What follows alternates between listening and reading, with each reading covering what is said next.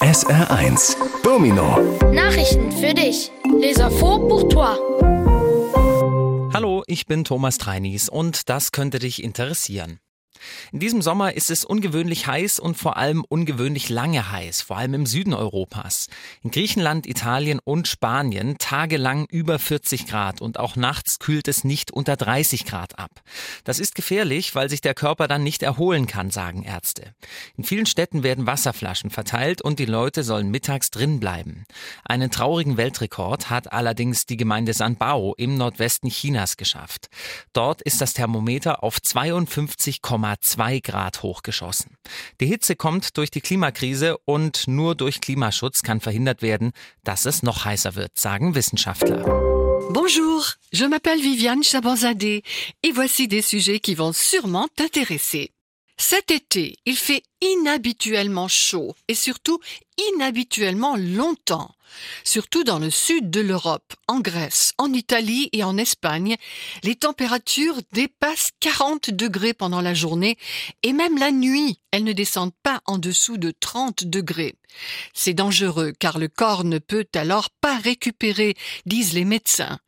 Dans de nombreuses villes, des bouteilles d'eau sont distribuées et les gens doivent rester à l'intérieur à midi. Et au nord-ouest de la Chine, la commune de Sanbao a même enregistré un triste record mondial. Là-bas, le thermomètre a grimpé jusqu'à 52,2 degrés. La chaleur est due à la crise climatique et uniquement la protection du climat peut empêcher qu'il fasse encore plus chaud, affirment les scientifiques. In Deutschland werden die Sommer wegen der Klimakrise immer heißer. Sehr hohe Temperaturen können aber gefährlich sein und außerdem fällt vielen die Arbeit dann auch schwerer. Einige Ärzte sagen jetzt, lasst es uns wie in südlichen Ländern machen. Morgens früh anfangen, mittags eine lange Pause, auch Siesta genannt, und dafür abends länger arbeiten. Das ist gesünder. Viele meinen, das ist eine gute Idee. Chefs und Angestellte sollten sich über so eine neue Pausenregelung aber einig sein. En Allemagne, les étés sont de plus en plus chauds en raison de la crise climatique. Or, les températures très élevées peuvent être dangereuses et rendent le travail plus difficile pour beaucoup. Certains médecins disent maintenant faisons comme dans les pays du Sud.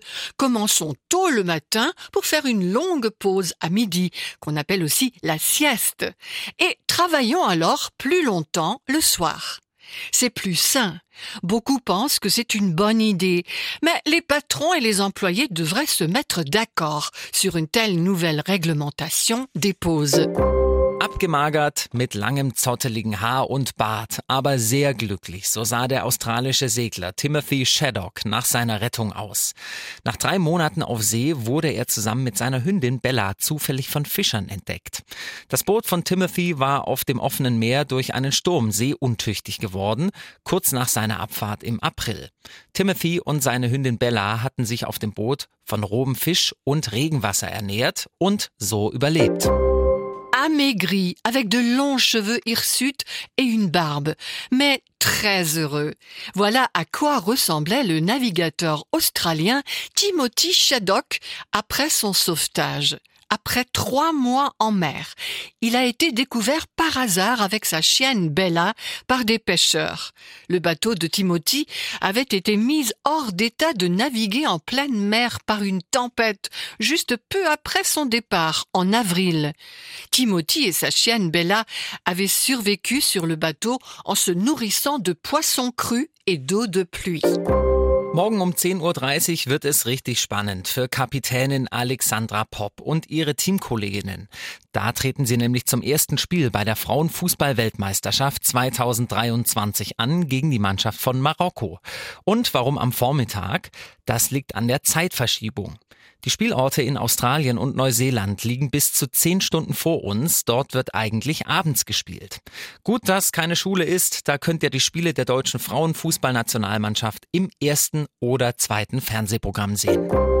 Demain, à 10h30, le suspense sera vraiment grand pour la capitaine allemande Alexandra Popp et ses coéquipières, car elles disputeront leur premier match de la Coupe du monde de football féminin 2023 contre l'équipe du Maroc. Et pourquoi le matin?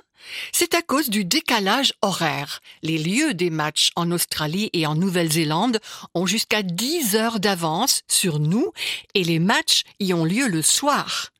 Heureusement qu'il n'y a pas école. Vous pouvez donc regarder les matchs de l'équipe nationale féminine allemande de football sur la première ou sur la deuxième chaîne de télévision.